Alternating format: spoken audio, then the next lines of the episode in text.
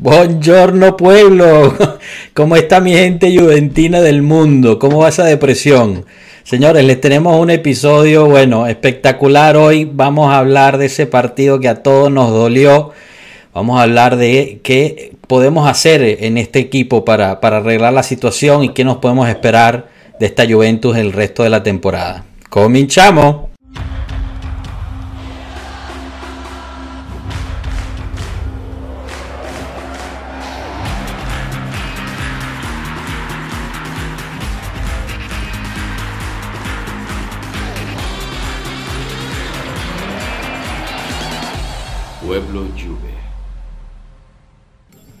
Bienvenidos todos, bienvenidos. Comenzamos con los saludos. Primero el invitado eh, Julio de Juventus México. ¿Cómo estás? Bienvenido a este programa. Hola Joshua, hola Pueblo Juve, ¿cómo están? Un placer, muchísimas gracias por la invitación. La verdad que contento de estar aquí con ustedes, conocer nueva banda, eh, pues juventina, ¿no? Y, y, desolada y triste como yo, así que ayuda un poco a reconfortar los sentimientos, ¿no? Pero pues gracias por la invitación. No, gracias a ti, gracias a ti por estar, de verdad. Es un honor para nosotros tenerte. Eh, representas una, una cuenta y llevas una cuenta excepcional para, para, el mundo de México, así que un saludo a todos los mexicanos, juventinos o no, los queremos. Paso los saludos al equipo, Cano, Rana, Enzo, Tato, ¿cómo van? ¿Cómo va esa depresión? Chao, pueblo. ¿Qué tal, pueblo? Bueno, Aquí llevándola. un día más. Bueno, quiero empezar para, para nada más poner en calma a todo el mundo. Marco, Marco, está bien. Eso. Marco está bien, está, está vivo. Sí, está muy está, deprimido, pero, está pero estaba en el estadio. Sí, está sí. concentrado en el, en el, Juventus Torino del año que viene, ¿no? Ese es su. su... sí, sí, sí. Todavía no sabemos si va a ir a la, al, al Juventus Salernitana, pero, pero esténse tranquilos que están bien. Mira, bueno, Joshua, pero entonces no hablamos del Salernitana. Quizás llegamos a eso. No sé si nos dé tiempo, la verdad. Saludamos rápido a los A lo mejor mejor hablar del de Salernitana. Luciana. Chao, Luciana. Juan, Juan Diego. Diego. un abrazo, Juan Diego. Gracias por estar con nosotros. Eh, eh, Juan Diego estuvo en otros episodios, así que bienvenido de vuelta. Gracias por, por tus saludos. Y bueno, señores, hay que empezar a hablar del partido. Creo que no, no vale la pena darle vueltas a la situación. Es algo, es algo que pasó. Eh, yo le voy a dar la mía y no es una opinión muy popular basado en lo que recibí como, como respuestas en, en, nuestra cuenta de Twitter.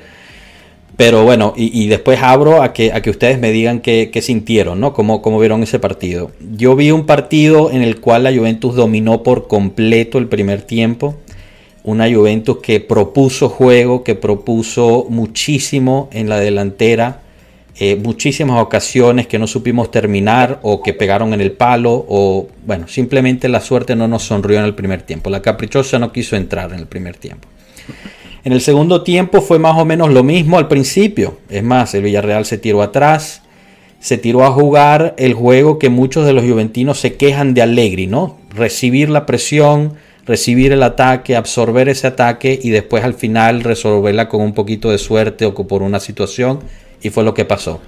Aquí el problema es que después del penal, eh, que para mí fue penal claro, y que no es, yo sé que mucha gente no piensa lo mismo, eh, después del penal nos pasó lo mismo que nos ha pasado todo el año. Se nos vino abajo toda la mentalidad. Eh, y, nos caímos. Nos caímos cuando todavía faltaban 15 minutos de juego, cuando todavía se podía empatar. Y he ahí, he ahí para mí el problema más grande de este equipo. Eh, esa fragilidad mental. Y bueno, lo demás que pasó, digamos, fue el episodio y la mala suerte de un rebote para el tiro de esquina. El tercer gol, la verdad es cualquier cosa, ya se había acabado el partido, podían ganar 4, 5, al final era 2 a 0, ya no había nada que hacer. Pero bueno, abro micrófonos, quiero saber de ustedes cómo vieron el partido, qué opinan, están de acuerdo conmigo, no.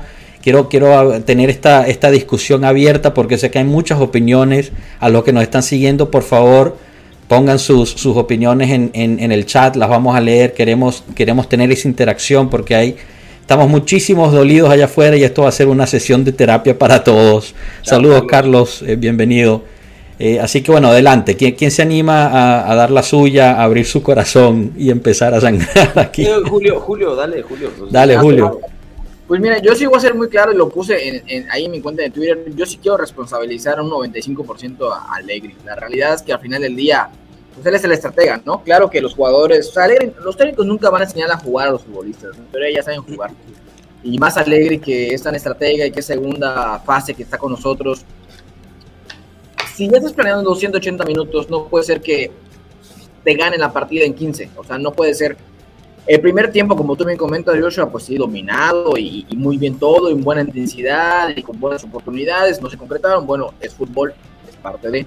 Segundo tiempo, inicias con lo mismo, intentando hacer lo mismo, y ya no te funciona porque no fuimos ni siquiera claros, ni fuimos tan agresivos, ni tuvimos tantas oportunidades en el segundo tiempo, y no haces cambios, y no haces cambios, y no haces cambios pensando que vas a lograr exactamente lo mismo.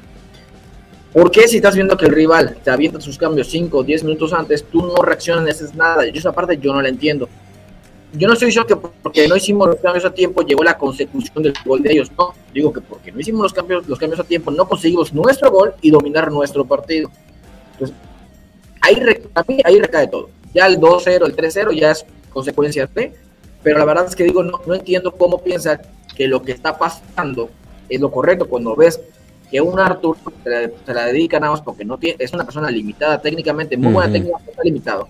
Izquierda, derecha, hacia atrás, hacia los laterales. O sea, fútbol parece, o sea, bien comentaban, parece rugby. O sea, lo pasan hacia un lado, lo pasan hacia el otro. Es solamente tirar centros, que Blajovic te baje una, que remate una, que Morata se encuentre un rebote, y no hay más. Y se acabó. Y no hay una persona que sea capaz, un jugador, de dar un pase filtrado, un pase entre líneas, generar una pared. Y pues es bueno, sí es cierto, no teníamos banca, viene Dybala tocado, Dybala tampoco ha sido eh, el jugador que se cargue el equipo a los hombros en, otras ocasiones, ni mucho menos, ni menos en Champions. Pero bueno, bueno minutos de pena, ¿no? Hacer algo, Julio, claro. Julio, el, revulsivo, el revulsivo hizo 15 minutos de vergüenza. De vergüenza. yo, yo, me perdí, yo me perdí con, con, con, la opinión de Julio, ¿no? Porque él, él arranca diciendo primero que está 95, responsabilizando, y me lo apunté acá para no equivocarme, 95% hechos, no opiniones. De la, no, no, esta es la opinión de Julio, yo quiero entenderlo. No, pero el hecho es el 95. El, ah, el, 95% de El hecho es que lo apuntó, el hecho es que lo... es Alegre, ¿no? 95% de la culpa es de Alegre, ok.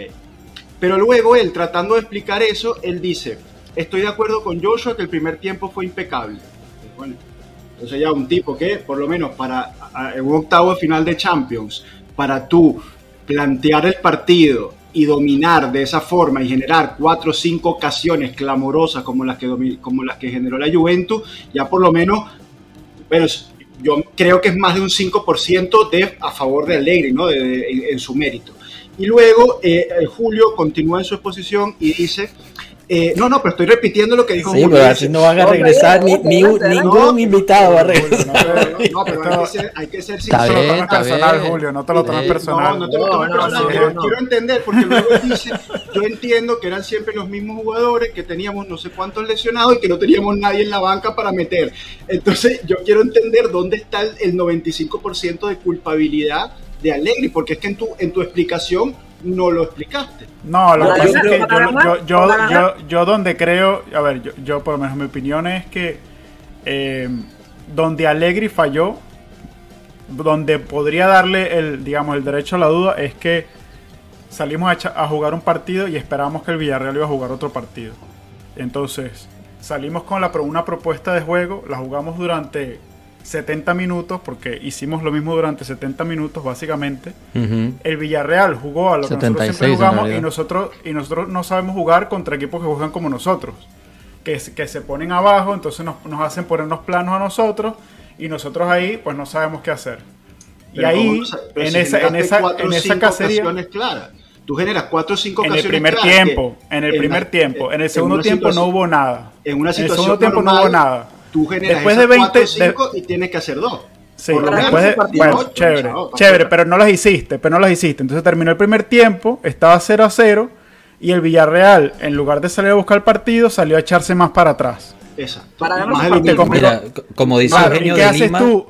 ¿Y qué haces tú? de ¿Te Línova sigue- también dice que los cambios vinieron tarde. ¿ah? Pero Claro, entonces ahí es donde yo digo, ahí es donde ¿qué- yo digo, cambio? no es un cambio de jugador, no es un cambio de jugador lo que hacía falta, era un cambio de la De propuesta ofensiva que se estaba haciendo. era un partido tuviera- para caerle a centros, para caerle a centros al Villarreal y no tiramos ni uno. Bueno, No, di- no. vamos a decir que vamos a decir que el gol no iba a venir de- del centro, pero por lo menos inténtalo. No se intentó cambiar de esquema en todo el partido. Entonces, claro, luego, vi- luego pasó lo que pasó. Los episodios, lo de siempre, que un penal ahí O sea, si tú tuvieras in en la extremis, banca un toque que le dio Dybala- a... bueno. un Dybala serio, un Bernardeschi serio, un jugador como Ken que fuera el que nos acordábamos de, de hace, de hace algunos años, eh, o, o algún mediocampista, vamos a ver que tenías a McKenny en la banca y no lo metió, o tenías otro lateral para darle espinta por las bandas y no lo metió, entonces quizás yo te la compro esa de que hizo los cambios tarde. Pero Mira. ¿qué cambios tarde si no tenía nadie que meter? No, bueno, de escuchemos de los demás, escuchemos de los demás. A ver, Cano, No, yo Cano. estoy de acuerdo. Yo no atribuí, yo, yo tuve una opinión dura al principio, luego lo medito y luego pienso las cosas y digo, ok, sí. Yo sí veo. Les dije desde el primer minuto en el grupito que tenemos de WhatsApp. Les dije, le atribuyo la culpa a Allegri de la, del fal- de, de la falta a lo mejor de cambio de mental, no de mentalidad, sino de, disposición. El approach, el approach, o el sea, el-. Si la estrategia del juego. Ball, eh, eh, si ves que ellos empiezan a jugar Allegri Ball, entonces nosotros qué proponemos para ser diferente. Ahora, viendo el partido, me puse a ver otra vez la parte desagradable. Wow, qué valiente de tu y- parte. Sí, igual yo lo vi, Entonces, lo vi dos veces porque sabía que, que íbamos a entrar con, que- con flamas. Entonces, lo vi dos veces. Entonces, este, o sea, ves, eso más nunca. ves que mucho de la, del, pro- de la problemática es la carencia de verticalidad, ¿no? Es, es, es el gran problema que tenemos. O sea, tenemos a un Arthur que, como dice que juega rugby, es un pedo, es un pedo gigantesco porque eh, Locatelli que ha estado carente también este, en, sus cualidades individuales, pues, pero deja tú, yo lo que veo es un Blajovic con, con búsqueda de espacios, que se pica, que busca entrar al área, que está esperando los pases, hay trayectos claros que se ven que él traza, que es evidente, si yo estuviera jugando FIFA, yo veo el canal, pues. o sea, no, pero lo que voy es, se ve el canal, se ve lo que está buscando. No, Pero si más bien somos un equipo vertical, Carlos. Somos un equipo muy ve vertical. diferente. Cuando no A podemos ver, jugar ver. vertical nos rompemos. Escuchemos a Julio, que, que tiene que responder después de que de- del análisis que le hizo Enzo, tiene que responder Julio. Le voy a decir por qué. Claro, Para derecho a esos partidos réplica. estos se necesita 150%. El otro 55% que me hizo falta es de los jugadores. Va. Uno. Está Hay bueno el número. malos que se hacen mejor. Hay jugadores buenos o Te malos. jodieron, Enzo, te jodieron. Hay jugadores buenos o malos que se hacen mejores o peores. Anota, Enzo, anota, anota, haz los números ahí. Si el entrenador hace buenos esquemas, y te voy a decir por qué, Locatelli y Rabiot sí van a la línea de Morata y la línea de Blajovic. Yo- Y esos esquemas que tra- trabajan o manera de trabajar eh, durante la semana para el partido de la Champions. Pues yo no entiendo por qué, porque eso es trabajo de técnico. Es trabajo de técnico que diga, a ver, ustedes se van hasta acá, hasta aquí, para que, para que Arthur haga este movimiento, así. Pues, ¿Qué significa? Está bien, no tenemos las herramientas, no tenemos a las personas, hay mucho lesionado, pero no puedo creer que asuma de que dejando un espacio, un hueco entre la media y la delantera y buscando solamente el centro con cuadrado o el centro con desilio, pues vamos a lograr hacer algo. Pero si eres tan necio para 65, 70 minutos estar ahí haciendo lo mismo, lo mismo, lo mismo, sin cambiar, aunque cambie las piezas y no sean lo mejor, pues intenta, el brother, ¿no? Intenta de cambiar de vez en cuando algo, o cambia las, las líneas, o no sé, baja a uno, sube al otro. Pero no pasó. Entonces, para mí, la responsabilidad de Allegri es, es fuerte por no entender lo que estaba pasando en el equipo y que no hay Emery en 15 minutos le dio una madre. A ver, Que, voy. que es Yo ahí, interesante. yo ahí es donde no estoy de acuerdo. Yo creo que Alegri tampoco podía hacer mucho. O sea, yo creo que Ah, la- bueno. el, el partido se pierde por, por un episodio y, y- y es claro que no, no hicimos nada diferente. Pero es que realmente tampoco tenías muchas herramientas para hacerlo diferente. Lo único diferente que podía haber hecho era meter a Dybala cinco minutos antes, diez Totalmente minutos de antes. Pero bueno, podía...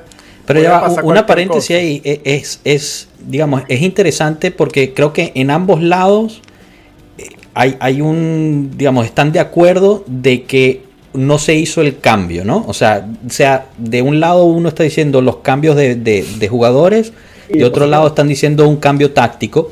Pero es raro porque Allegri, si algo nos enseñó en su primera fase con nosotros, era que él podía cambiar en la marcha. Él entendía el partido y cambiaba. Yo creo que, Y no Emery lo, haya sorprendió. hecho- Yo creo que, que no lo sorprendió. Eso, Él no que se no esperaba es que el Villarreal ¿ah? se iba- se iba- le iba a jugar como él juega. Bueno, Yo creo que lo ver, sorprendió.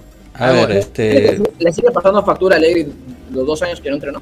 Para mí, igual puede ser. eso, eso puede ser. Yo no lo veo. Bueno, o sea, a ver, vamos a, a ver, René, dale tú. Mientras tanto, saludamos a Muñe Juve, eh, que nos pone aquí algunos de los puntos los que pone Muñe, igual vamos a leerlos. Dice Muñe Juve, salimos con la misma fórmula en el segundo tiempo, jugando los laterales. Unai entendió perfectamente lo que estamos jugando. Justo lo que estamos diciendo. Dos, dice, ausencia en el banquillo de un jugador que cambie el esquema y la idea de juego. es el segundo punto de Muñe. Y el tercer punto de Muñe por último, y la más importante, fue la ausencia de efectividad en el primer tiempo. Así de sencillo, tienes razón, estoy con, estoy con, Muñe. Es que es muy, muy claro. Y Cano, y Cano puso todo eso también porque al final él le pone exactamente Cano, entonces está... Eh, eh. Estoy tratando de que, de que sonrían un poco, muchachos, vamos, por favor. voy a dar mi punto. Ya, dale, René, dale entonces, Ya saben cómo yo me siento de alegre, ¿no? Eso ya quedó claro. Estoy de acuerdo en cierto aspecto. Se me, viene a sacar algo de Pirlo. No, para, para, no, Pirlo, no, no, no. Pirlo ya estaremos en la final, ya contra, no importa. Bueno, ahí va. Con Julio estoy de acuerdo en una cosa. El director técnico tiene la responsabilidad de lo que sea o lo que no sea porque es el director. En ese aspecto. Un director de una película no puede decir, no, es que el actor no estaba bueno. Es el director de la película. En una compañía, el CEO y el CFO son la gente de arriba. No pueden decir, ¿saben qué? No, es que la gente de venta no está haciendo chamba. No, punto. Usted es el señor del CEO, el pedo es con usted. Lo mismo en el fútbol. El pedo es el director técnico. Obviamente nosotros entendemos que hay otras cosas que pueden soler pasar, obviamente los jugadores, pero lo que tenemos es lo que tenemos. Eso es de que, ah, es que Arthur no es bueno, ah, es que Rabio. Señores, ese es el equipo que tiene el señor. lo que hay. Punto. No, no, es que si tuviésemos a Pogba, no, tenemos a esos tres. En ese aspecto estoy... Que literalmente no hay otros mediocampistas. Así. esos eran, no había otros. Allegri hizo el partido perfecto. A mi punto. Y, ustedes saben cómo la he traído con Allegri. Allegri salió como se lo pidió todo el puto año. Chacho. Salió jugando. La Menos mal que esto está grabado, señor. Que quede grabado, señor. Me lo repiten en tres años. El tipo tenía. Estábamos dominando el partido. hechos, no opiniones. hechos. El pedo fue que no cayó el gol, señores. Si cae el gol, estamos hablando de otra cosa. El pedo fue que terminamos como todas las putas otras temporadas con un error grandísimo. O penal, o, el, pase de, de Sandro, o, ¿me entienden? Ese fue el pedo. Eh, ahora, Alegri, no tenía que hacer cambios porque estaba funcionando. aunque se echaron más para atrás, estábamos dominando el partido. ¿Por qué vas a cambiar algo donde estás dominando un partido? no tiene este sentido. ¿Quién es este rana? ¿Quién, eres y qué hiciste con el otro rana? ¿Qué Enzo se te metió? ¿A quién pones? ¿Qué mierda vas a sacar a Arthur para meter a quién? ¿A, a, a Bernardo? ¿Qué, bolas que no, qué bolas que no metió a Bernardeschi? Claro. Alegri, te odio, pero señores. Lo mejor que tiene Alegri estaba en el campo. Ahora, voy la otra. Lo único. Arthur. No lo, Arthur, lo único que tenía. Arthur. Vi el partido dos veces. Arthur, sí, al principio lo admito, el tipo siempre jugaba lateral. El tipo, y, puta, y se me olvidaron mis notas porque literalmente tomé notas, se las dejé en las casas. el tipo, el número de veces que recibió un balón de Delict, o de Danilo, o de Rugano, y el tipo se hace la vuelta, sacándose la marca para empezar, gira, levanta y el número de jugadores parados, no movidos, parados, viendo con la espalda hacia el gol. Ni siquiera tres cuartos para hacer la corrida, enorme. Otra, suelta el balón, porque tiene que soltarlo, igualmente no se lo tiene que dar parado, y se lo pasa cuadrado. Lo primero que hace cuadrado, ¿qué es? Driblar. Ah, no. ni eso, la para. En vez de seguir el movimiento, la recibes con un movimiento hacia enfrente, porque el huevón tiene la velocidad para llevarse el que esté enfrente la para y lo primero que hace, se la regresa a Danilo. La misma, recibe el balón Arthur, y Dybala todas las que jugó fueron así. Todas las 10 pelotas que tocó Dybala hizo eso. Igualitas. Que es lo que decía Tato, ¿no? Que no se hicieron los centros que normalmente se hacen y los que se necesitaban. Pero eso es, carencia, de, carencia, de, inteligencia de, del jugador o indicación del coach. No, yo creo, que, yo creo que le tenía miedo al, estupiñán ese. Lo traía loco. Puede ser, o sea, yo, yo cuando jugaba medio, lo más frustrante es cuando tú te sacas una marca, levantas la, mirada y todo el mundo parado. Como medio es lo más frustrante que te puede pasar. Tú necesitas que la gente se esté moviendo arriba. Si no están, entonces tú abres porque es, es, lo mejor. Y si pones a ver los pases que hizo, sí los hacía lateralmente, pero con una diagonal hacia enfrente. ¿Qué pasaba? La recibía este Rugano o alguien y lo paraban y otra vez de Estaban jugando triangularmente así y el centro nunca entró. Sí, sí, te entiendo. ahora, ahora yo les tiro, yo les voy a tirar una tremendo rana, una curva. Muy bien, Rana, de verdad. Por favor, un saludo primero a Arturo Montero, gracias, gracias por estar aquí con nosotros. Danos tu opinión, Arturo, cómo, cómo viste el partido. Eh, muchos en los medios, eh, ya, está generando fanáticos aquí, Rana. Eh, muchos de los medios italianos salieron también a decir que el, error de la Juventus, donde pierde la calificación la Juventus, es en España, es en Villarreal, en no haber salido después del primer gol a los 32 segundos, no haber salido a matar ese partido cuando los tenías ahí y, después, bueno, a causa del error te empatan. ¿Qué opinan al respecto? O sea, ya vimos el partido, eh, bueno, si quieren añadir algo más del partido de este miércoles, también háganlo por favor, pero si, toman los dos partidos en cuenta, ¿no? Son al final 180 minutos, como siempre nos dice Allegri, ¿no? Eh, ¿Cómo se sienten al respecto? Sobre, sobre eso también hay otro argumento, que es que si tú ves por más la propuesta de los cambios, la impresión que te da es que Allegri ya estaba viendo un partido de irse a, a, extra tiempo con el empate a cero. Claro, que, a muchos enoja eso. Que en cambio Emery agarra y te mete a Moreno en el, en el 70, 75 y la señal que le da el equipo es llegó el momento de, de irnos adelante y ahí mismo se genera la jugada que, que, se le fue a, a, este, a Rugani. Esos son los mensajes que le, que le das al equipo. El mensaje de la Juventus era, bueno, hemos dominado 70 minutos, los 20 que quedan serán lo mismo porque ellos están allá atrás. Y en cambio Emery le dice, no, no, no, llegó el momento, vámonos. Y, mete, y mete a Moreno. Pero Tato, esa, jugadora, esa jugada empieza con un error de Blajovic. ¿ah? Sí, es cierto. Pero Tato, mira, interesante lo que mencionas, ¿no? Emery manda el mensaje. Señores, es momento de ir adelante. El Villarreal se vuelca adelante, causa la falta de, Rugani, meten el gol del, 1 a 0. Allegri manda el mismo mensaje. Saca a Rugani y mete a Dybala. ¿Qué mensaje es ese? sí, después de, yo estoy totalmente de acuerdo contigo, muy tarde. Pero es el mismo mensaje, ¿no? Sacas a Rugani, metes a Dybala diciendo es hora de volcarse adelante, hay que buscar claro, el claro, empate. Porque ahora sí no nos vamos a extra tiempo. Claro, pero ¿cuál es la diferencia? O sea, eh, ¿por qué en uno sirvió y en el otro momento? La diferencia es el momento. Es justo donde nos vamos al pedo principal, del cual ya habló el mismo Marquicio, eh, otras personas he leído por ahí. Eh, ¿Qué está pasando mentalmente? Mm. ¿Qué pasa? O sea, ¿cuál es, qué, está pasando en la mentalidad de los jugadores? Cualquier otro equipo, no sé. Yo estoy viendo al Real Madrid, el PSG lo sentencia con otro gol, cabrón. Y la reacción inmediata del, del, Real Madrid es una reacción en unidad y hacia adelante. Y acá, si ves la postura de los jugadores, es totalmente doblados, es ya hombros caídos. Es, el Madrid, Madrid resolvió el partido con dos jugadores. Escuchame una cosa bueno, señor, otra cosa, también quiero escuchar de Julio, que, también tiene un tiempo limitado de estar con nosotros y, es nuestro invitado. No sé si quiere añadir algo, Julio. No, pues realmente, eh, por ejemplo, el tema de los cambios, ¿no? No si tan, tan insistente esta parte, entiendo totalmente lo que dice Enzo, lo que dice Rana, de que realmente, pues, ¿qué más tenemos, no? O sea, estoy totalmente de acuerdo. Pero si los cambios, te metes a dos carrileros, a Chukwese, Coquelín, izquierda y derecha, cambias, eso ya es el efecto de decir, voy para adelante, voy a intentar algo diferente. Porque no es cambio de hombre por hombre solamente para que estén cansados los otros, los otros no, es buscar y te metes bueno, 10 minutos después es saber ya, ahora sí vamos a buscar la parte del gol. Y ahí es donde el efecto ya no es el mismo para Alegre, como bien dice Sergio, ¿no? ¿Para qué? ¿Para qué fregados? O sea, ya para qué si ya no vamos a hacer tiempo extra. Era antes, pero bueno, por supuesto que es motivacional. Eso se le vio, el gesto corporal de todos los jugadores es ya valió madre.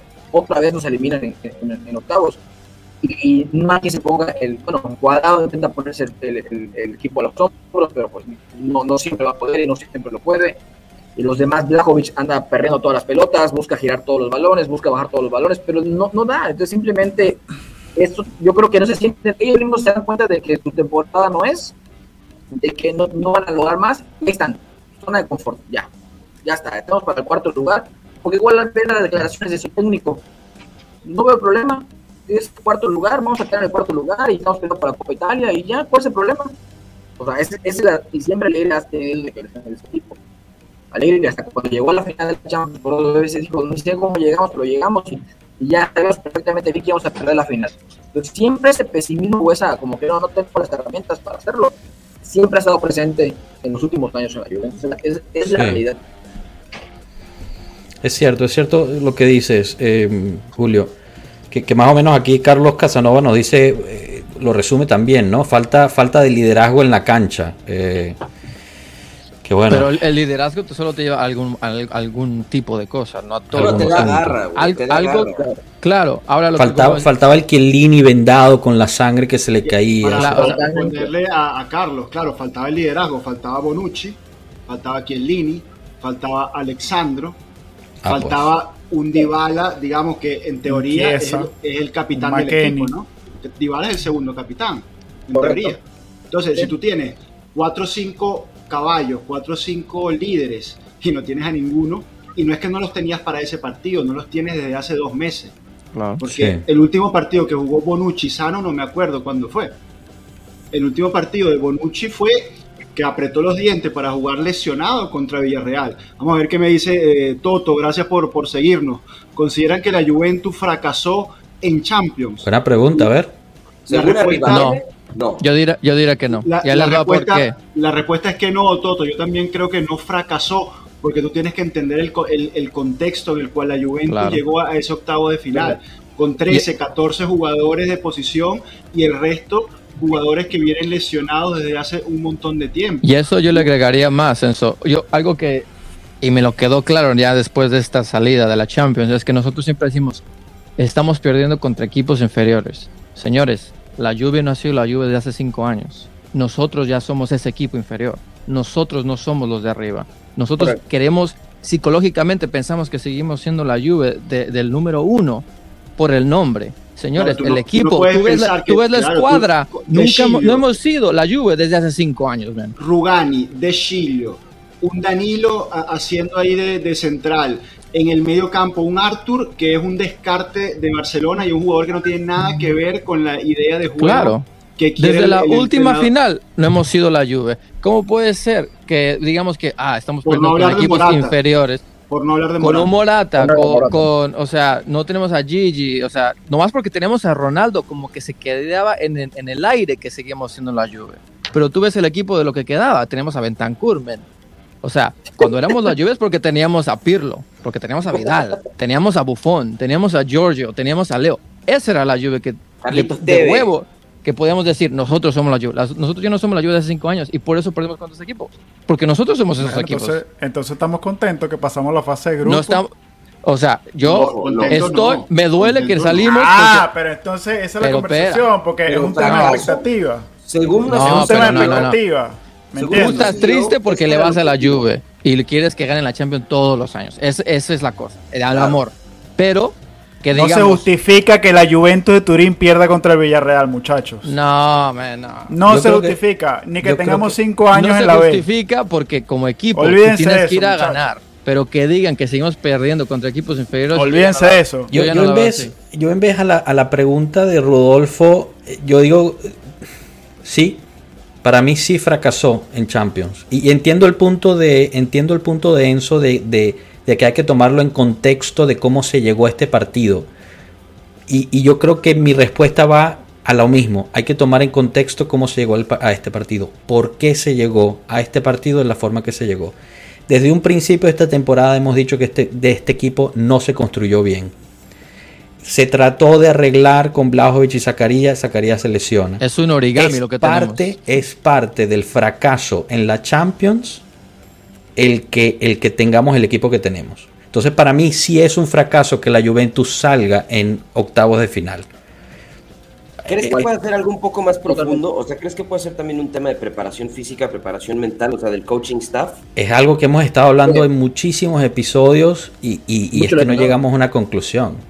Ahora, este, eh, creo que fue Agresti el que lo dijo, o si no me, si no me equivoco, la Gazeta publicó hoy que, que Allegri está confirmado, pero gente de su equipo, de su staff, hay muchos que van a rodar cabezas, o sea que algo, algo está pasando ahí. Pero, van a traer a Pintus. Coño, ojalá. Eso, si vamos a gastar dinero, sinceramente, gastémoslo en alguien como Pintus. ¿Cuánto cobra Ramsey? ¿Qué importa? O sea, estamos hablando de que le van a pagar 11, 12 millones a Pogba. Estamos hablando que le van a pagar 12 millones a Pogba. Páguenle 12 millones a Pintus. Por eso te digo, Pintus cobra menos que Ramsey, seguro. El equipo de Pintus, que cobre más porque los vale. O sea, si quiere cobrar 15, páguenle 15. Quiere cobrar 20, 20. No pero no regresaríamos a lo mismo que hemos venido, que hemos venido dicho. o sea, que, que hemos cambiado los, los médicos, pero seguimos en lo mismo. Son los jugadores, ¿no? Para completar el, el comentario de, del aquello del fracaso, también yo metería en la ecuación el cómo, ¿no? El, el, partido de vuelta, donde la Juventus por 75% del tiempo efectivo del partido fue superior y por episodios, por un palo, por un milagro del arquero. Ah, yo, yo estaba viendo, yo no vi el partido otra vez como hicieron los valientes, los valientes acá del pueblo, pero vi los highlights por, error, estaba viendo tele, pusieron los highlights, y entonces casualmente, en, la tele. Sí, casualmente pasaron los highlights de, toda la, de toda la Champions, ¿no? Entonces estaba el gol con el, con el cual el Atlético elimina al, Manchester United, y como De Gea se queda así parado como una estatua ante un cabezazo a bocajarro, y, y con ese gol el Atlético clasifica.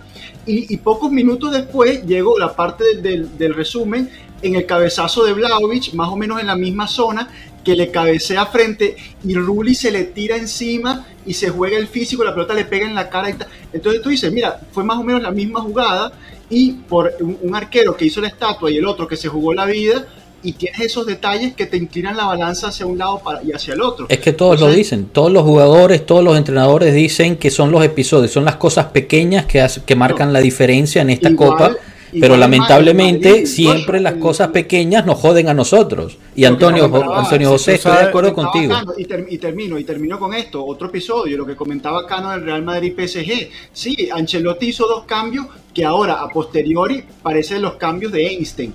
Pero la realidad cuál es?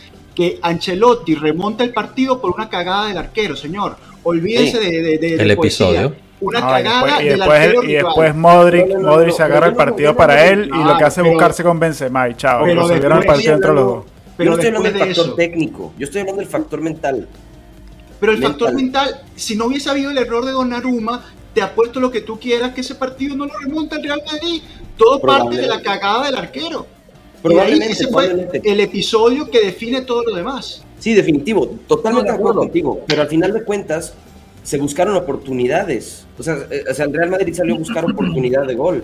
Generó el error de Donnarumma, una pendejada de Donnarumma, pero generan el error por presión alta. Entonces, y, todo por la garra de Benzema que está al frente presionando. Ese niño de 35 años. Estoy de acuerdo con Tato. Ese partido lo resolvieron dos jugadores. Totalmente de acuerdo. Pero lo que voy es, el factor mental es hacia adelante, entra Dybala y sí digo, sí, qué osadía la tuya, pero al final de cuentas él les, les trata de decir, arriba, o sea, cabrón, arriba. Pero es que estábamos arriba, es lo que yo no entiendo la gente. Antes de que... cayera el gol, todavía Rabio en dos que no hemos hablado, que para mí fue el mejor del partido, lo, lo suelto, aunque me tiren mierda. No, no, ahorita hablamos. Este va, corre, pega, la salva, tiro, de, tiro de, meta, la vuelve a quitar y vuelve a, correr y a pegarle otra vez. O sea, seguíamos, en ese entonces todavía seguíamos arriba. Teníamos el dominio total del partido. Hasta que cae el error. Ahí cambia la mentalidad. Que, bueno, Carlos, Carlos Casanova más o menos eh, eh, resume lo que, lo que Cano estaba diciendo y, es, y es yo creo que lo que más duele, ¿no? Eh, después del 1 a 0 ver cómo todos decaen.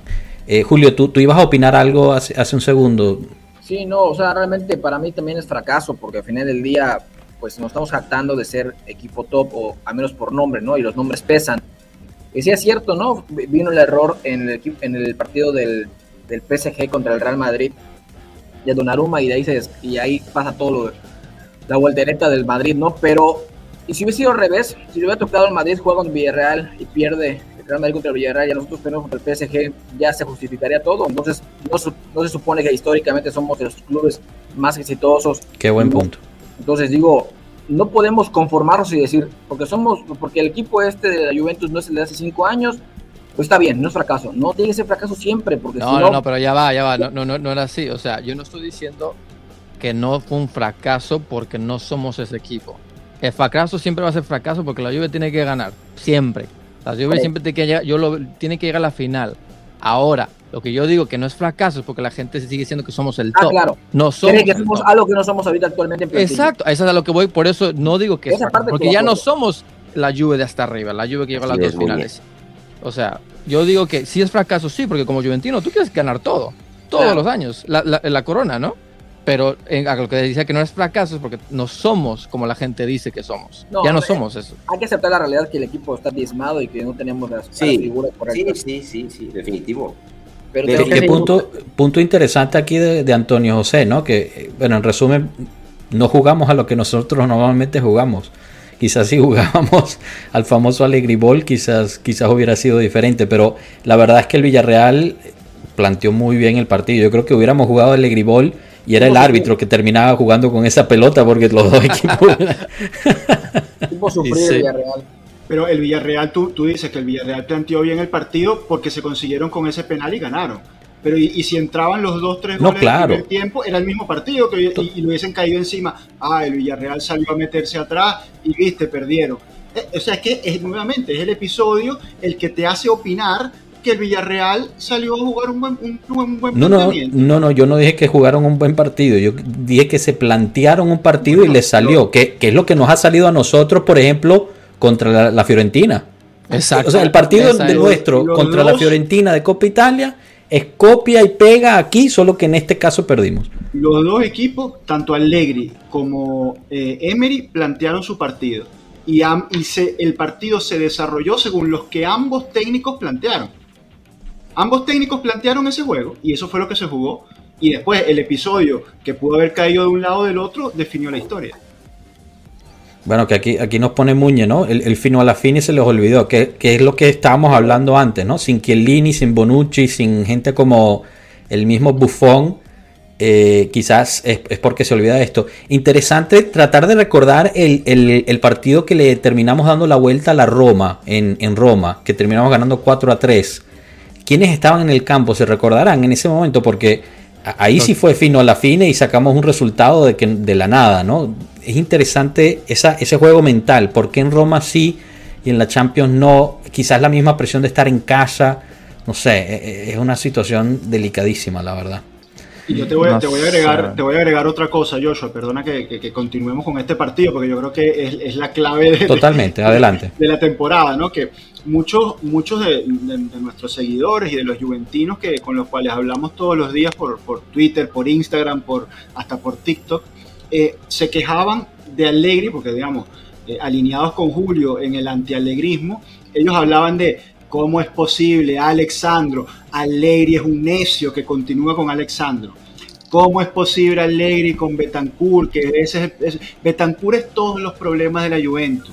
¿Cómo es posible que no juega Artur? Que Artur es, eh, la vaina más arrecha que hay. Que eso le permitiría a Locatelli jugar de mezzala donde se convierte en Modric. ¿Eran o no eran esos todos los argumentos que estábamos discutiendo las semanas pasadas? Sí, pero la cosa es que todos, y ahí está, argumentan Locatelli de mezzala, Artur de 5, Alexandro fuera y ahí está el resultado, muchachos. yo te voy a decir, y llega el error. Yo te voy a decir, yo no, yo con el Artur que estamos viendo en los últimos partidos, no extraño a Betancourt en lo más mínimo. Porque la labor que supuestamente hacía Betancourt de recuperar balones, la labor sucia, te digo, Artur es un maestro en recuperar balones. Mi única queja de Arthur es la parte vertical. O sea, hubo una jugada en la cual Arthur recibe el balón en la banda derecha con todo el carril abierto hasta, hasta la, a la bandera de esquina para poder cruzar y el bicho literalmente se da media vuelta y pasa para atrás. Yo casi rompo la televisión en ese, momento. Es el juego, Joshua, es que ese es el juego de arte. Entiendo, pero, o sea, no, es una cosa que ya lo tiene él en el ADN que no verticaliza, pues. Claro, pero. No lo tiene, no lo tiene. Bueno, bueno pero nosotros queríamos, tú, tú defendías a Bentancur por lo mismo, porque era el que recuperaba balones, el que hacía el trabajo sucio. Ahorita lo está haciendo Arthur, entonces son partidos diferentes contra el Villarreal. Con ah, qué cómodo que son partidos diferentes, amigo mío. Pero qué partido sucio vas a hacer con, un equipo que está metido. Pero no solamente contra el Villarreal, también lo hizo contra la Sampdoria. Lo, yo lo lleva haciendo todos los partidos que lleva titular. No había balones que recuperar, Joshua, porque el Villarreal lo, lo ha estado haciendo en los otros partidos también. Tú lo que pasa es que estás enamorado de Betancourt y no, hay nada que hacer. Yo lo que, yo, lo que llamo es a la reflexión de que a veces por nuestros prejuicios nos quedamos eh, en contra de, algunos jugadores, nos quedamos, nos quedamos con eso en la cabeza y dejamos de ver la realidad. Y la realidad era que Alexandro nos hubiese hecho falta, Bonucci, Chiellini nos hubiesen hecho falta y que Locatelli de Mezzala en esta Juve no termina de encajar porque requiere de unas características que él no tiene. en eso sí estoy de acuerdo. Y es la realidad. Ese es el problema. Juan Diego, a tu pregunta, no sé exactamente el valor sobre el campo, pero sí te puedo hablar del valor total del, de, de, la, rosa. plantillas. La Juve tiene un valor de 553.4 millones y, la, y el Villarreal tiene un valor de 362 millones. Ahí está. Muy bien, gracias, Cano. Bueno, quiero, quiero aprovechar que, Julio este, nos va a dejar dentro de poco, pero para escuchar más de él, adelante, Julio, dinos, dinos un poquito más. De lo que preguntabas del partido que sí fue fino la fine contra la Roma del 4-3, los que estaban distintos hoy es, bueno, prácticamente lo mismo. Tuvimos a De Chilo, Rugani, Delic Cuadrado y a Chesney. Estaba Betancourt todavía. Puesto McKenny. McKenny y va la inició junto con King y estaba Kiesa, que fue el partido donde Kiesa se rompe. Claro, pero se rompe antes. ¿no? Sí, y entran, y entran Kulusevski al, al, 32 en lugar de Kiesa, entra al 63 Arthur y también Morata, y al final entra a cerrar el partido de Lini en el 82. Pero realmente, pues, pues, si ya había el factor de Kiesa, ¿no? Los primeros 30 minutos, aunque sea, ya digo, Kiesa es, creo que el, ¿Cuánta falta hace? Mira, pero aún más clavado, ¿no? Aún prescindiendo de Chiesa, McKenny, McKenny hubiese sido un jugador Totalmente. Claro, 100%. interiores. Yo estoy de acuerdo. De interior, puta, maravilloso. Reconozco que Dybala no ha hecho la gran diferencia cinco minutos antes, diez minutos antes, pero es cambiar el tema aquí mental al rival y decirle, ya te hice un cambio primero y algo puede funcionar o no. O igual Ahora, Julio, antes, antes de que nos dejes, porque quiero tu opinión en esto, ¿qué tiene que hacer la Juve para ser más competitivo en Europa? Yo sé que es una pregunta cargadísima y difícil, pero en tu opinión... ¿Se soluciona con mercado? No es la, respuesta fácil, todo el mundo dice compra los mejores jugadores, pero esa no es. Al final del día yo soy muy leer, digo, Alegre, yo tampoco soy, vi un comentario por allá que le decía que no era la mejor persona para volver a iniciar un proyecto, un 2.0. Yo también pensaba lo mismo, yo cuando dijeron que Alegre regresaba no estaba totalmente convencido, no porque no fuera bien estratega, yo no creo en las segundas vueltas, a mi punto de vista, yo no creo, pero si ya está aquí, hay que aprovecharlo. Hay que darle tiempo y hay que darle continuidad. Sacar a Alegri este año no es la opción. Otra vez nos va a pasar Sarri, Pirlo. Ahora. Será una estupidez. Será una estupidez. Vamos a darle continuidad al caballero, que se aviente dos años más, ni modos, más tres. Tal vez puede ser dos años muy buenos o muy malos, no lo sé. Yo quiero pensar que el próximo año va a ser su primer año en forma. Ya sin un problema de mercado que Cristiano te dejó 15 días antes de que comience la temporada y ves que, aquí, que compras y que no compras, haciendo compras eh, de invierno de 70 millones por Blajovic que son forzadas a toda esa, esa, situación. Pero para ganar la Champions o para trascender el Champions es la media. O sea, todo el mundo le ha hecho siempre la media es lo importante. Los equipos grandes que han ganado eh, las últimas Champions, pues vea Casemiro, vea Modric, vea Cross. Cuando nosotros estuvimos en las finales, ¿quiénes estaban? Popa, Vidal, Marquicio. O sea, exacto, man. Falta grande, Julio, grande. Falta media, falta media. Locatelli es un gran punto. Arthur se ha reencontrado en alguna otra forma. Pero no son la solución no, McKenny también, pero no la solución. No es el equipo. Antes, antes decíamos que nos reíamos de los rivales porque teníamos hasta una banca de lujo que nos pudo dar. Teníamos mucho fondo de banca, ¿no? Mucho fondo de armario. hoy no lo tenemos. Hoy no lo tenemos por lesiones, por todo. Ojalá de verdad que haya cambios en el tema de. la plantilla del Inter, ¿no? Cuando éramos la Juve entonces. Ya no. Yo creo que por ahí va. Me, estoy alineando, me estoy alineando contigo, Julio, en esta segunda ah, Hombre, hombre, hombre, Ahora sí, Julio, para todos es que tienes mucha razón, man. Totalmente. Tienes mucha razón en, muchos sentidos. O sea, eh, buena pregunta, Carlos. Nada más te faltó el. Buena pregunta de Carlos. Ahorita, ahorita hablamos de esto porque eh, yo creo que algo se, se entrevió con, con, la última entrevista de Rivas Bene, que fue bien interesante. Si no la han leído, lo tenemos ahí en nuestro Twitter. El eh, proyecto bien, bien interesante. Bien interesante lo que dijo. Pero, regresando, agregándole para lo que decía Julio, es que... Ya vaya, Julio, ¿te estás saludando? No, no, no, bien, bien, ah, perdón, perdón, dale, dale, Rana, disculpa. No, yo más le iba a decir lo de Julio, que, o sea, estábamos en un momento, yo sé que ustedes no quieren y ya se fue Tato, todos lo puedo decir, Yo por eso estaba. Nos está viendo, nos está viendo Tato. Tato, mira, en nuestros bueno, corazones. ahí, ahí, te va, Tato. Por eso yo estaba tan emocionado de que se quedara Pirlo. Porque era el momento de transición. Regresamos alegre, como que regresamos a eso. No sé, ¿me entienden? Yo, como decía Julio, yo no estoy de acuerdo que alegre era la solución y no estoy no me gusta la, el segundo plato ¿ves? que regresó pero ya está aquí hay que darle todo el apoyo man. ni modo Sarri, Sarri, eh, eh, era, era lo más antijuventino que pudimos haber contratado fue una compra de fue una, una desesperada luego Pirlo todo el ADN, bueno, todo el ADN, pero sí un gran ADN, una gran historia con la Juventus, totalmente convencido. A día de hoy que su hijo Nick Pirlo sigue criticando todas las veces que puede por redes sociales de que, de, que su papá lo mataron por menos. Sí. Este, y, y, pues Alegri, con todo respeto, estaba, estaba ahí en bailando las estrellas, con, las estrellas.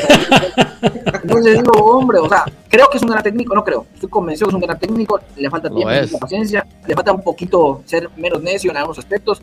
Y solamente el tiempo, el tiempo nos dará la razón, ¿no? Antes de irme, porque tengo que tomar carretera en un par de minutos, este, eh, y agradecer todo, toda la invitación.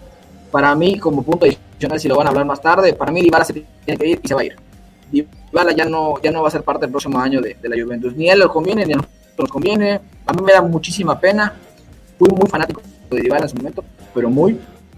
Pero la realidad es que su tiempo ya creo que ya venció. Ya quedarse sería necedad y sería, no sé, masoquismo. Entonces, creo que ya. De, acuerdo, Julio. Y bueno, aprovecho para agradecerte de verdad eh, que, no, que nos hayas reservado este tiempo y, eres más que bienvenido en regresar cuando puedas y quieras. Esta es tu casa como, como siempre y, de verdad ha sido un honor tenerte, así que muchísimas que gracias. los mexicanos, Julio, hay que seguir jalando a los mexicanos. Ya que, hay que armar ahí el desmadre ahí, a huevo. Aquí veo que tengo Arturo, Arturo, Arturo Lluve, Ciudad de México. Ahí está uno. Saludos, Arturo. Gracias, Julio. Cuídense mucho, saludos. Buen viaje, un abrazo. Chao, chao. Gracias, gracias. Bueno, señores. Arturo, Ciudad de México, fue un fracaso, no hay más. A pesar de un equipo diezmado, no puede ser que por tercer año consecutivo estás fuera de octavos, en octavos. Un gusto, eh, Arturo, bienvenido. Bienvenido, Arturo, gracias por tu comentario. Me gustaría pasar al, al, a la pregunta de Carlos Casanova, lo de que, alguien me diga cuál es el proyecto. Y, aquí quiero pasar a la parte de, de la entrevista que dio, que dio Arriba Bene al Corriere dello Sport de cual, bueno, resumo rápido. Realmente invitamos a que pasen a nuestra página de Twitter y vean, y la entrevista ahí, está, está toda escrita, pero fue interesante escucharle decir un par de cosas y se las resumo aquí. La primera es que el proyecto de este año, la, digamos, la meta de este año era calificar a octavos de Champions y calificar a la siguiente Champions el año que viene. Ahora, tómenlo con pinzas porque no sé si lo dice. Claro, si le hacían la entrevista antes del partido hubiera dicho lo mismo, no lo sé. Pero, pero es, algo, que, algo interesante que dijo en ese momento. También dijo que la parte financiera tiene que ir en balance con la parte de campo. Los resultados económicos tienen que ir de la mano con los resultados de campo. Y están haciendo un proyecto de construcción, no de reconstrucción. Me pareció bien interesante que haya, que haya eh, resaltado esa parte.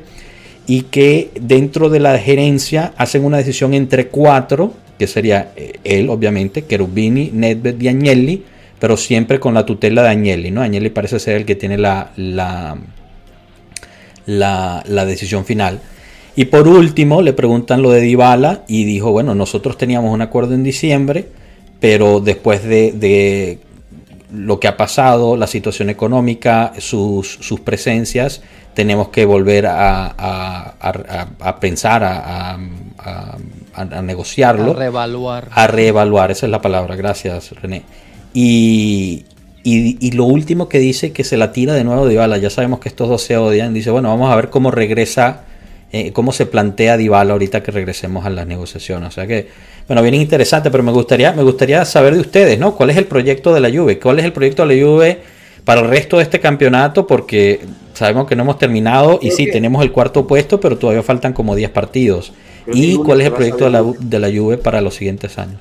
Creo que el lunes se define algo. Bueno, perdón, Enzo, dale, dale, tú tienes la palabra en la boca. No, no, rápidamente, yo creo que para, para agregar al, para entender el proyecto de la Juve en este momento, eh, tienes que remontarte un poco al por qué llegamos a este Allegri Riscaldato, ¿no? Al, al plato. A la segunda vuelta de Allegri. Al plato recalentado, como dicen los italianos.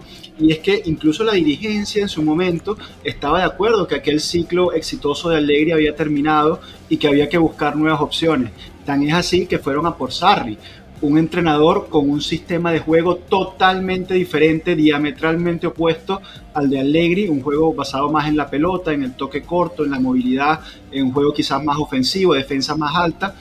¿Y, cuánto duró eso? Le duró a Sarri dos, tres meses hasta que se dio cuenta de que con el material que tenía no podía ejecutar ese juego.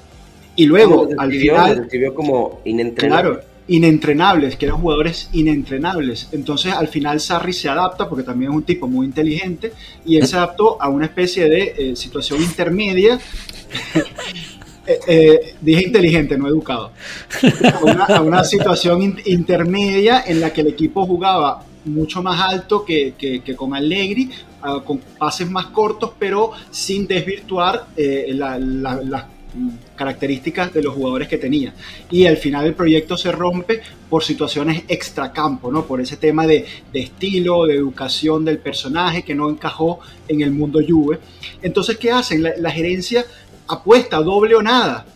Y van con el pupilo de, René, van con Pirlo, que venía con, con unas ideas futbolísticas similares a las de Sarri, juego corto, moderno, entre comillas, defensa alta y tal, pero de la casa un tipo de ADN juventino, un tipo que ya había estado, que no iba a tener esos problemas de, adaptación.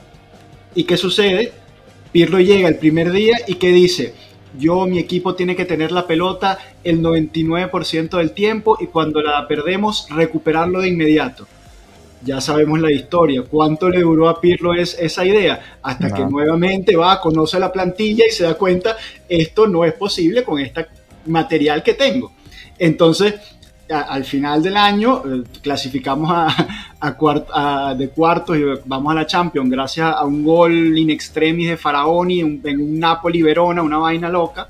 Eh, terminas perdiendo el Scudetto eh, y sí, ganas la Copa Italia, pero igual sales en Champions y se dan cuenta de la inexperiencia de Pirlo y qué, hace, qué hace la directiva. Mira, hemos pasado, hemos intentado por dos años consecutivos cambiar este estilo, cambiar la, forma de, conseguir las cosas y nos hemos ido a la mierda peor que antes. Y ahorita tenemos que hacer una recapitalización de no sé cuántos millones para salvar inclusive las cuentas del equipo, porque ya no, ya no solo en lo deportivo, ahorita nos estamos viviendo la debacle también en lo económico. Entonces dije, mira señores, aquí se acabó la inventadera, vamos a volver a Allegri, vamos a hacer la construcción que comentaba Joshua y con un tipo ahora de mano dura económica como arriba Bene y limpiaron a, Paratici como parcialmente responsable de esa eh, situación económica en la que nos dejó con números rojos y jugadores incompatibles entre sí. Yo, estoy de acuerdo contigo en todo lo que dijiste, menos una cosita. Yo creo que la elección de Pirlo fue por eh, desesperación. Pirlo había sido, si te recuerdas, Pirlo había sido contratado para la U23 y, fue, yo creo que al final la, el proyecto que tenían para el primer entrenador no se les dio, se les estaba acabando el tiempo y le pidieron el sacrificio a Pirlo porque yo sinceramente creo que Pirlo puede llegar a ser un buen entrenador. Yo creo que no le hicimos el favor de ponerlo de primer entrenador. Se lo mandaron a la guerra sin, sin fusil, literal. Sí, y, y la verdad es que me da, me da cosa con Pirlo porque, porque él necesitaba foguearse y, ir aprendiendo, tener esos aprendizajes fuera de los, de los reflectores de la, de la Serie A. Y la verdad es que, bueno, si, si vemos, hay que ver qué, qué tanto va a regresar Pirlo y cómo regresa, ¿no? Si es que regresa. Interesante lo que dice Arturo Montero. Yo contigo estoy de acuerdo aquí, Arturo. Yo soy uno que no, no le parece buena idea el regreso de Pogba. Me gustaría que, invirtieran ese dinero en una persona como Milinkovic Savic, el mismo Jorginho. Igual. Pero, pero bueno. Se habla de Jorginho, se habla de, de Gravenberg y se habla de, de Milinkovic Savic. Bueno, creo que es el menos probable Milinkovic Savic. Sí, Yo me más por, más por Savic que por Jorginho. La Gazeta hoy, hoy publicó que bueno hay una lista digamos de los preferidos y, el enfoque es en la media y en la, el, en la para el zaguero izquierdo. Por cierto, malas noticias para Enzo, eh, todo apunta que van a, salir de, de, Alexandro, pero están buscando a alguien que esté ya formado y fuerte. Uno de los nombres. Palmieri. Uno de los nombres es Emerson Palmieri, pero ese, ese dejó de ser fuerte. No, no, párame eso ahí, párame eso ahí, Cano. Si estamos hablando de Emerson Palmieri, es para ser banca de alguien.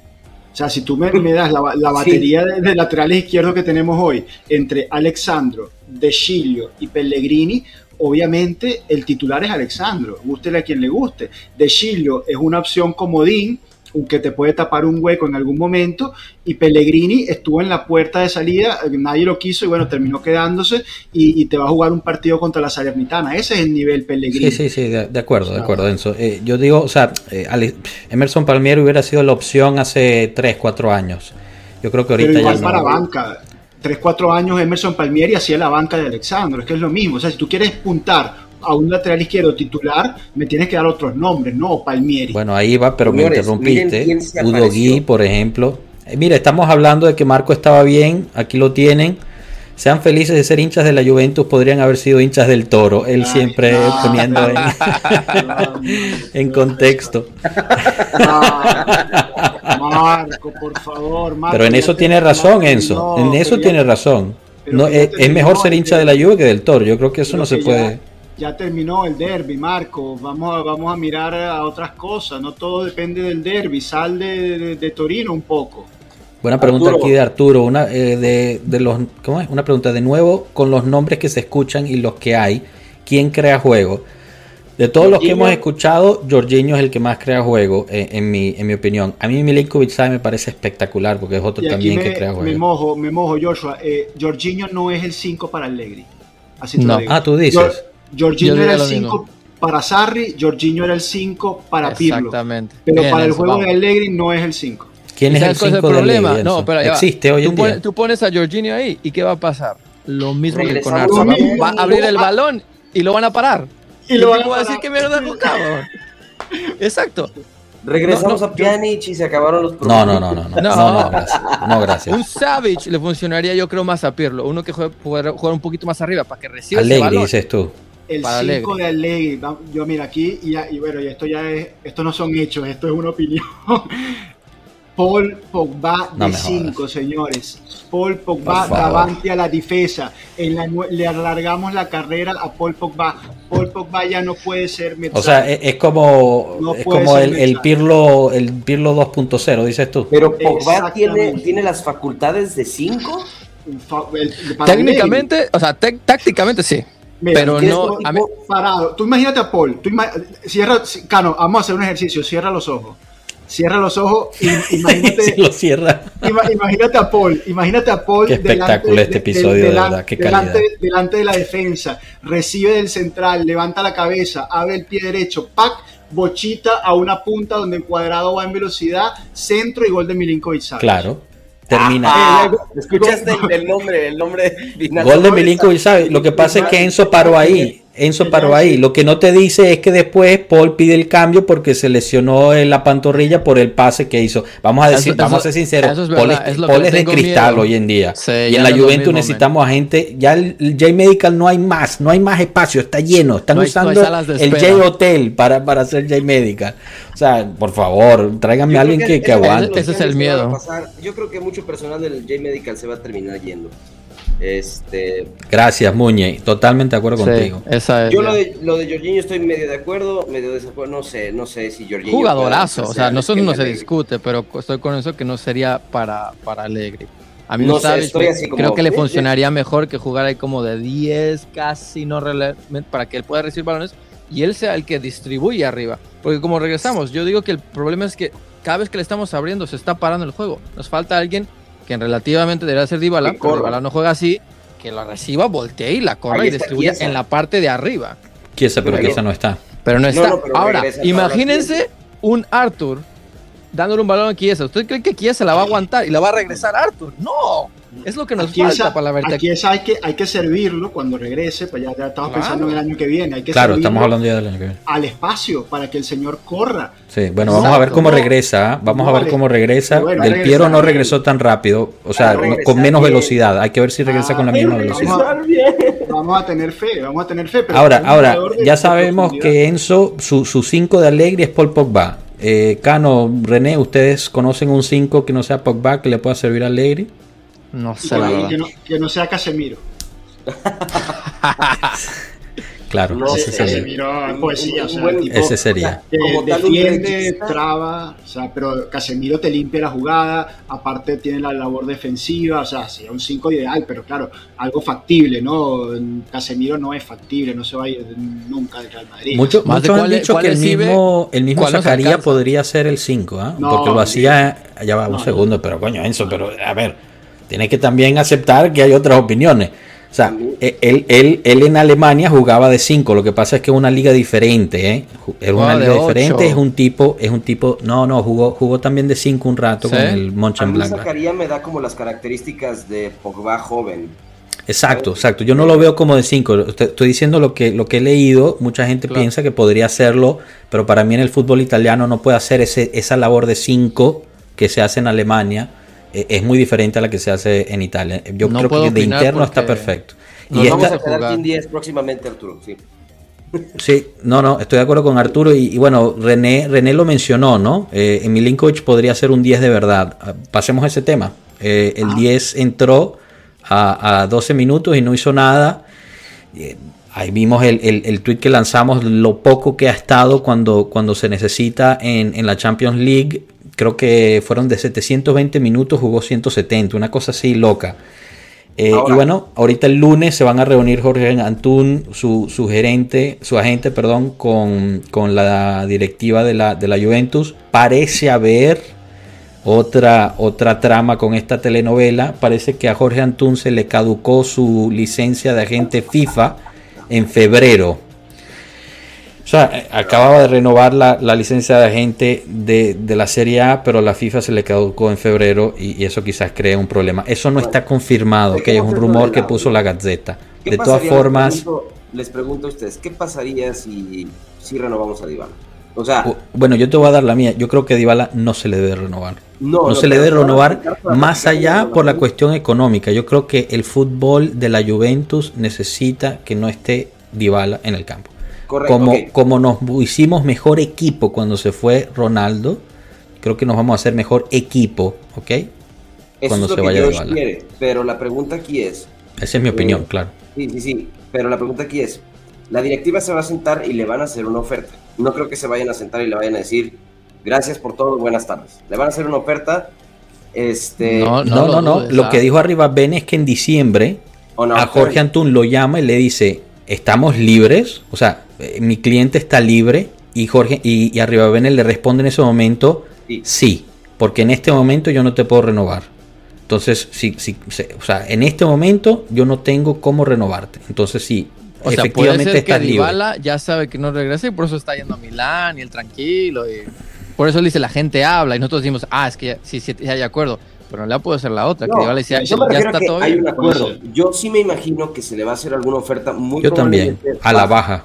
A la baja, tú dices. Sí. sí. le van a hacer una oferta a la baja en donde le van a decir, ¿sabes qué, güey? O sea, bajo tu rendimiento, es lo que dice arriba, ven entre líneas. Según tu rendimiento, según tu disponibilidad de minutos en el campo, los números que nos dan, es más, inclusive las valuaciones que dan en páginas como Transfer Market, salen los números y ya Dybala lo valoran en 40, 42 eh, millones. Sería bueno venderlo por 40. Entonces dices, muchacho, yo no te puedo pagar 12 millones menos, 10 millones menos. O sea, te voy a pagar 6 y 2 de bonus. Eso es lo que creo que a lo mejor le van a ofrecer. Yo creo que le van a ofrecer 7. Si, lo, si, le ofrecen menos de 7, llega Marota y le ofrece 7. Y se ah, lo lleva el Inter. Claro, ahora también está, según lo que nos dijo Mauricio en el programa pasado, en, el capítulo pasado, es que Dybala ama a la Juve. Eso yo creo que de eso no hay duda. De eso no hay, duda. Y no hay duda de la calidad técnica de Dybala. Claro, 100% de acuerdo. El pedo es el, el la, físico. Por eso me pongo del otro lado de la, de la hoja, ¿no? Yo, yo estoy de acuerdo, yo no creo que renueve. Pero si llegase a renovar, ¿funcionaría? O sea, ¿qué función le das a Dybala? ¿Le quitas el protagonismo y empiezas a armar proyecto alrededor de Blajovic o alrededor de Chiesa? ¿Quién se convierte en el jugador en, bandera? En el estado del arte es una, es una dupla eh, súper compatible. Están hechos el uno para el otro, el 10 y el 9 de toda la vida. El del Piero Trezeguet O sea, es el, el, el el jugador técnico, el jugador de calidad, de drible, con el 9 pesado de área. O sea, es súper compatible. Y suma la quiesa por fuera que te da profundidad, te da desborde por las dos bandas. O sea, sería un ataque de lujo. Pero nuevamente, estamos hablando del estado del arte. Tú lo primero que tienes que ah, sentar a Dybala y decirle, señor, ¿cómo hacemos con tu condición física? ¿Quién te está eh, asesorando físicamente más allá de, lo, de los preparadores del equipo, con quién te estás cuidando, con quién te estás alimentando. Vamos, vamos a hacer un, equipo, vamos a traer un preparador individual, no uno que tienes en Manchester que, que te ve por videollamada, no la dieta que te hace Oriana en la casa, no. Vamos a sentarte aquí y vamos a alimentarte bien, vamos a hacer estos ejercicios y vamos a ponerte fit, en forma. Yo creo, creo que eso? ya existe, Enzo. O sea, yo, yo creo, él, se, dice que tiene un, él tiene un, un, entrenador personal que, que, entrena con él cuando no está en la continaza, o sea, en persona. Que ya corran al entrenador. no, no, por favor, por favor no hablemos del cuadrizo otra. Pero mira, lo, lo, que pone aquí Muñe eh, es interesante, ¿no? Eh, algo quizás sabe, sabe la directiva, sabe la, la gerencia uno quisiera pensar que sí, Muñe, te lo digo, pero, pero no sé. Eh, René, no, no hemos escuchado sobre ti sobre, sobre lo de Ibala. Eh, no, o sea, estoy de acuerdo en ciertas fases. O sea, yo creo que el, el amor de Ibala a la Juve es indiscutible. Yo realmente creo que el tipo quiere ser, quiere, o es Juventino, no, no quiere ser, es Juventino. Yo creo, como dice Enzo, tácticamente el tipo es un monstruo y, cuando ha estado healthy, puedo decirlo, se, ve. O sea, yo me acuerdo todavía ese gol contra el Inter, que el tipo se lleva todo. Sí, espectacular. yo me volví loco ese día. Espectacular. Es, o sea, es la calidad ahí está. Desafortunadamente, jugadores que de repente llegan a una temporada, una, una faceta de su, de su carrera, que, o sea, lo físico y, y las lesiones ya no dan. Y estamos en ese momento de, o renovamos a alguien que de verdad quiere ser juventino, pero podemos arriesgar ese dinero que no va a jugar o lo soltamos y nos duele y lloramos todos, pero por el bien de, del, del, Ahora, por el mismo amor que le tiene la Juve, yo no creería al tipo capaz de aceptar una oferta del Inter. Antes se va a España. Antes al, final, al final, eh, o sea, los jugadores también tienen que pensar en eso, ¿no? Él también ya está cerca de, de, de una edad en la cual va a rendir cada vez menos, o sea, Vamos a ver. Vidal, yo nunca pensé que Vidal se fuese al Inter. Ese tipo es juventino, hasta, dentro del Inter. Es se veía viendo en su teléfono, ¿no? Viendo los partidos de la Juve. Sí, sí, sí. Y, cuando, juega que se va al Inter. Y cuando juega contra la Juve va y se abraza con todos, se besa quien Yo nunca pensé que sí iba al Espectacular. Sí, al final esta gente es profesional. O sea, como dijo un trabajo ¿no? O sea, yo soy juventino, pero la chamba es la chamba. bueno, al final, al final dijo que se volvió interista. Ese, no me menciones ese señor. Bueno, pero o sea, o sea, eso vamos. Exacto. ¿Quién? Conte. Bien, señores, bueno, nos estamos pasando un pelo, pero, pero sí quería tomar una pausa también aquí, un, pequeño paréntesis para hablar del próximo partido, que es el último partido del campeonato antes de la pausa para la eliminatoria de Italia. Eh, que, me gustaría escuchar sus opiniones sobre eso también. A ver, yo, yo veo este partido, yo creo que este partido va a ser muy difícil. Tengo una ligera sensación, ¿sí? De que nos van a dar la sorpresa y, lo digo por la situación mental, yo creo que el golpe de, la eliminación en casa de esa forma fue muy duro y no estoy seguro de cuán bien hayan podido, eh, digamos, eh, realzarse los jugadores. Eh, para mí hay dos vías en este punto. 50-50, men. O salen o no salen. O salen con una rabia, con un enojo por, por lo que pasó y destruyen a la Salernitana, que es el equipo más débil del campeonato o salen como unos zombies y, nos va a tocar vivir otro Empoli, otro, otro Sassuolo, bueno, no, Sassuolo no, pero otro Empoli quizás sí. Yo estoy del lado de que quizás no vamos a ver otro Empoli, pero bueno, esa es la parte pesimista mía italiana que, llevo en la sangre. No sé ustedes cómo la ven, cómo, cómo sienten al equipo. Eh, realmente hemos escuchado muy poco de los jugadores desde, desde ese entonces. Lo único que hemos escuchado son los videos de los jugadores pidiéndole a la gente que vaya a ver a la Juventus Women jugar contra el Lyon en, el estadio. que ese va a ser un partidazo, por cierto. En, Instagram se han puesto cositas ahí de. La Timo. Sí, pero pusieron, este, por ejemplo, no me acuerdo exactamente textual, pero rabia así que esto, o sea, nos duele y todo. Pero sí, lo, en, el, en el día del partido sí pusieron cosas, pero no, de hecho fue así, que sigue, de hecho. Ah, ok. Sí, sí, el día, el día que yo, yo fui para buscar y nadie puso silencio total. Y ayer o, no me acuerdo cuándo ya empezaron a como subir foticos ahí. No sé, men, o sea, quiero asumir que van a salir con todo. No les queda nada más, men. Gracias, Juan Diego. Eh, mil gracias, de verdad. Nos gusta, nos da mucho gusto que, que, estés disfrutando del show. Pero bueno, eh, tu trabajo es súper importante, así que voy a salvar vidas. No, no, te preocupes nosotros, que esto va a quedar grabado, lo puedes ver después. Un abrazo, Juan Diego. Chao. Este, no sé, ven. Vamos a ver, vamos a ver cómo sale el, el esquema. Yo creo que vamos a seguir, bueno, Locatelli menos Locatelli, ¿no? Menos Locatelli porque tiene COVID, esa es la otra. Eh, Bernardo. O sea, nos estamos quedando sin mediocampista. Regresamos al Villarreal. ¿Cuál era el cambio? Bernardo, no joder. Tiene que jugar Bernardo de titular. Va a ser un 4-4-2 para mí, con Bernardeschi por la izquierda. En la derecha, ¿quién? Cuadrado. ¿A qué? Pero es que Cuadrado quizás tiene que jugar de zaguero, Enzo. No, no, tiene a Danilo. Tiene Danilo. Danilo va, yo creo que Danilo va a cubrir en el medio. No, pero tiene, a ver, tiene Danilo, Rugani, Chiellini y Pellegrini. Ah, claro, Danilo por derecha, cuadrado arriba por derecha, dices tú. O sea, perdón, en la media por derecha. En la media, cuadrado, Rabiot, eh, Artur y Bernardeschi. Y arriba será Ken y Vlaovic. ¿Qué va a hacer? Sí, Morata, ¿por qué no? Arriba. Está Difidato. ¿Quién? Morata. Arriba. Ah, ok. Está bien, pues. El que, el que nos resolvió el juego en el Genoa. Sí, no, el que, el, que, el que contra Villarreal se movió, se mostró, bajó a recibir balones, se juntó con Blaovic, se abría por una banda, por la otra, buscaba los huecos.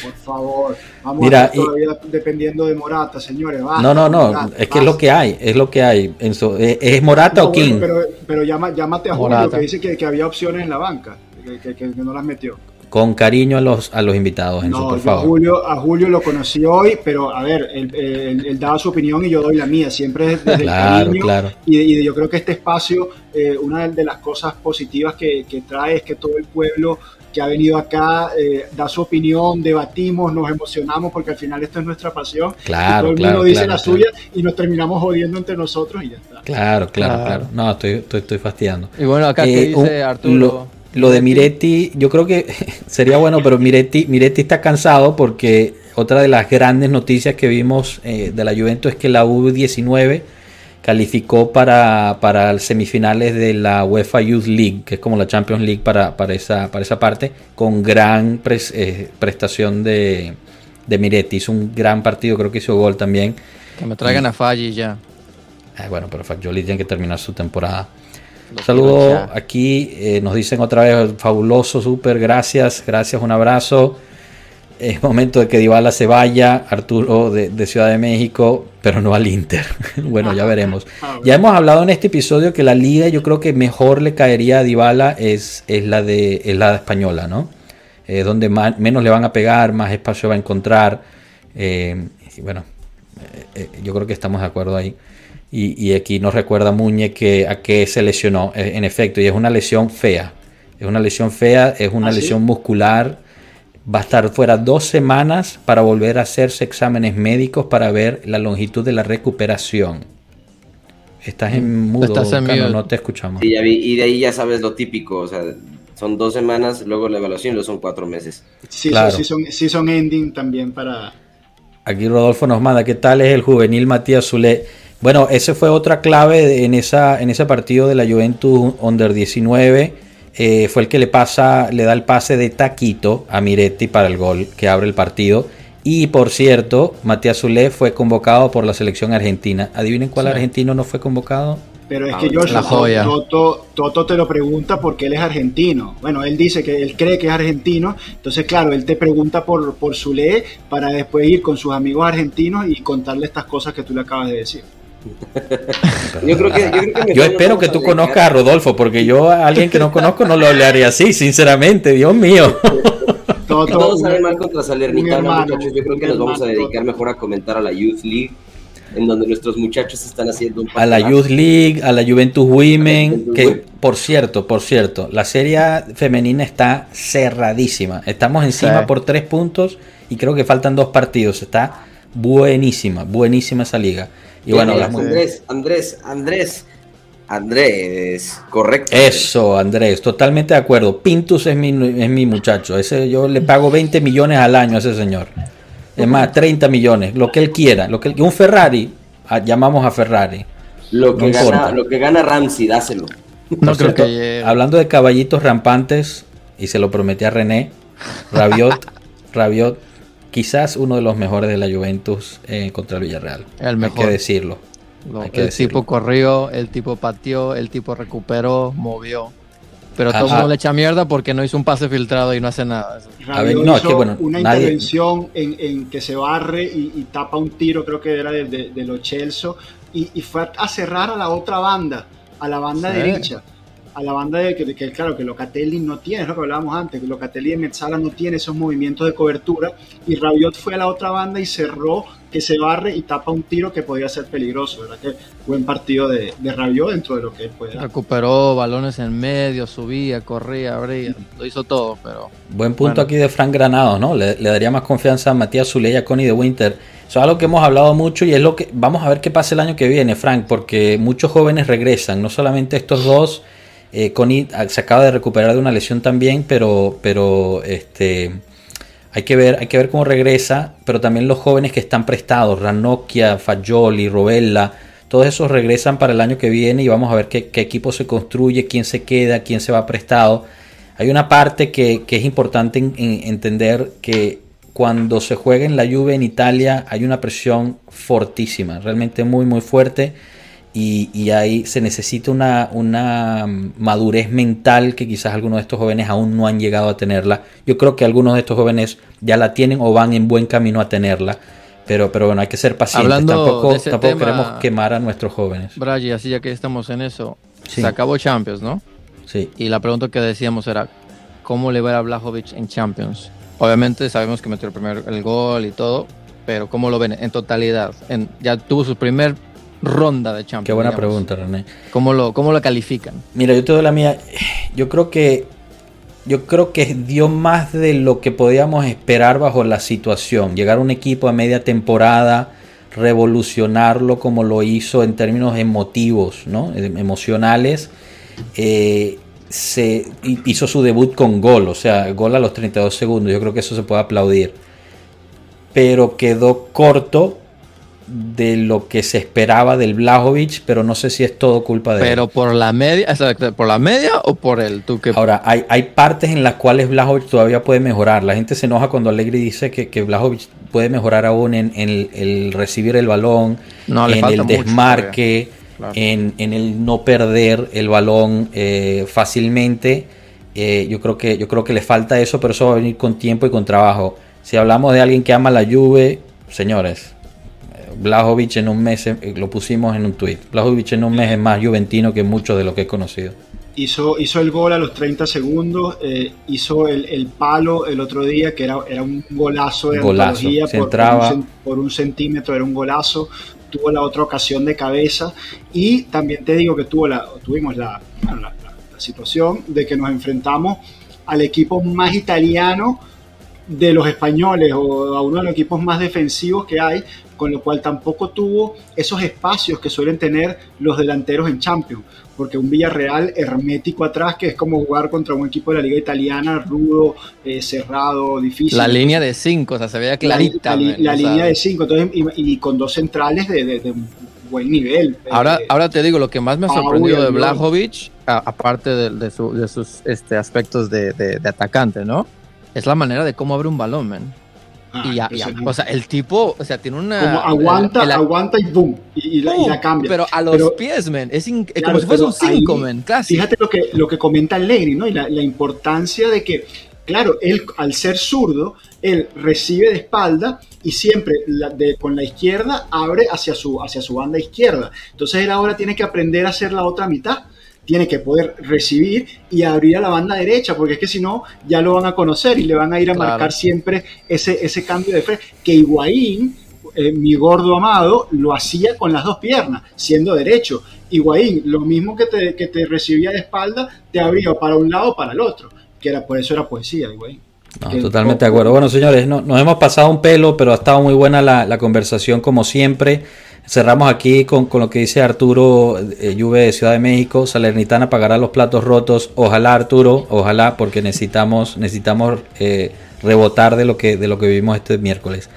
Gracias de corazón a todos los que estuvieron con nosotros aquí en vivo. Tato que se tuvo que ir un poquito temprano. Julio de Juventus México, de verdad, mil gracias. Gracias a todos los que participaron. Eh, sigan la página, si no se han suscrito a la página en, YouTube, en Twitch, háganlo por favor. Y, bueno, bienvenidos también a, suscribirse a Twitter, Instagram, eh, TikTok, Telegram. Eh, bueno, estamos en todos lados, como bien, como bien saben. Un abrazo a todos, Cano, Rana, Enzo, mil gracias de verdad. Chao, pueblo. Oye, bien, bien sincronizados, qué bonito. alineado con Rana hoy. Perfecto, de verdad. Bueno, señores, un abrazo, hasta luego, pueblo. Enzo Believers hoy.